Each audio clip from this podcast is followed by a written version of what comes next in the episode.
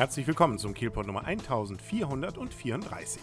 Mein Name ist Kaulius und ich berichte fast täglich aus Kiel auf 101,2 MHz bei Kiel FM, morgens um 7 sowie mittags um 12 Uhr und rund um die Uhr auf kielpot.de.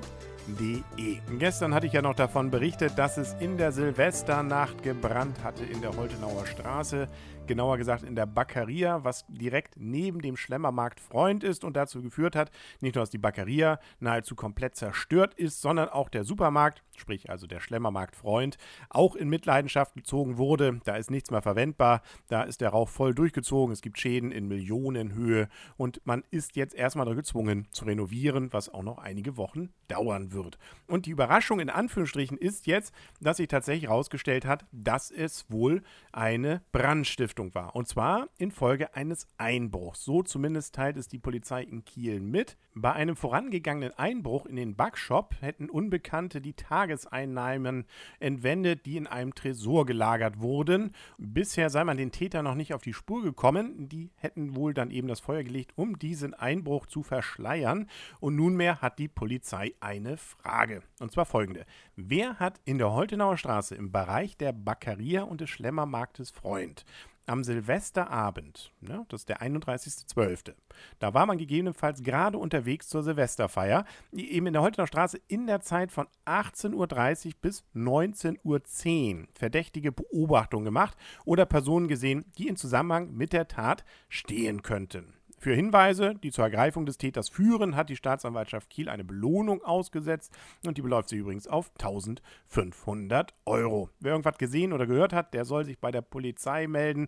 Am einfachsten unter 110 oder unter Kiel 160 und viermal die 3. Ein weiteres Thema beschäftigt zurzeit die Kieler, insbesondere die Schilkseer, nämlich die Frage, ob man dort in Schilksee direkt an der Küste eine Gedenkstätte einrichtet, mit nämlich auch noch einem äh, Bauwerk, möchten wir es mal nennen. Also sprich, also eine Art kleine Kapelle, die dort entstehen soll, und zwar das Bauwerk des weltberühmten Architekten Oskar Niemeyer.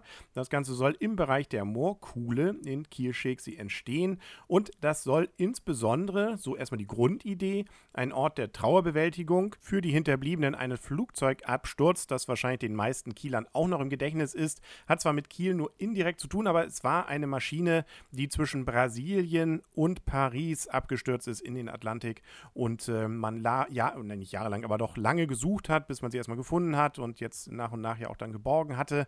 Einer der Passagiere dieser Maschine war der aus Kiel-Schilksee stammende Architekt Moritz Kock. Er war der Sohn des Bildhauers und Kieler Kulturpreisträgers von 2004, nämlich Professor Hans Kock. Ja, und nun wollte man eben oder will man gerne ein spektakuläres Bauwerk an diese Steilküste setzen. Moritz Kock hat eben auch mehrmals mit dem brasilianischen Architekten Oskar Niemeyer zusammengearbeitet und war mit ihm befreundet. Oskar Niemeyer hatte diese Kapelle entworfen und Moritz Kock, eben der Schickseher, hatte sie technisch umgesetzt.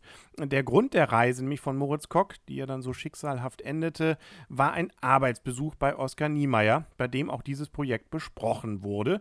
Und wenn man sich so so anhört und auch die Bilder dazu ansieht, wie dieses Bauwerk aussehen soll, dann klingt das schon ganz spannend.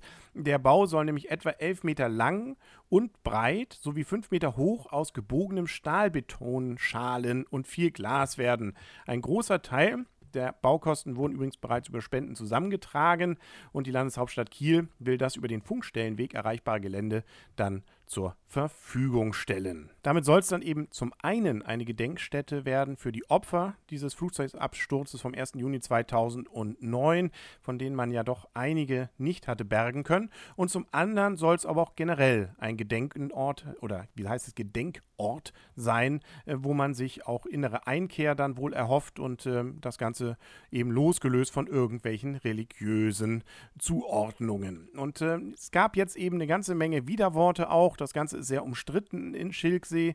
Und jetzt versucht man also gerade von Seiten unseres Bürgermeisters Todeskino hier das Ganze nochmal klarzustellen, weil man glaubt, dass da vielleicht auch viele Missverständnisse mit verbunden sind. Und somit wird es dann wohl in nächster Zeit nochmal wieder eine Öffentlichkeitsveranstaltung in Schilksee geben, um das Ganze nochmal genauer zu erklären. Angedacht war übrigens, dass dann in diesem Sommer schon der Grundstein gelegt wird.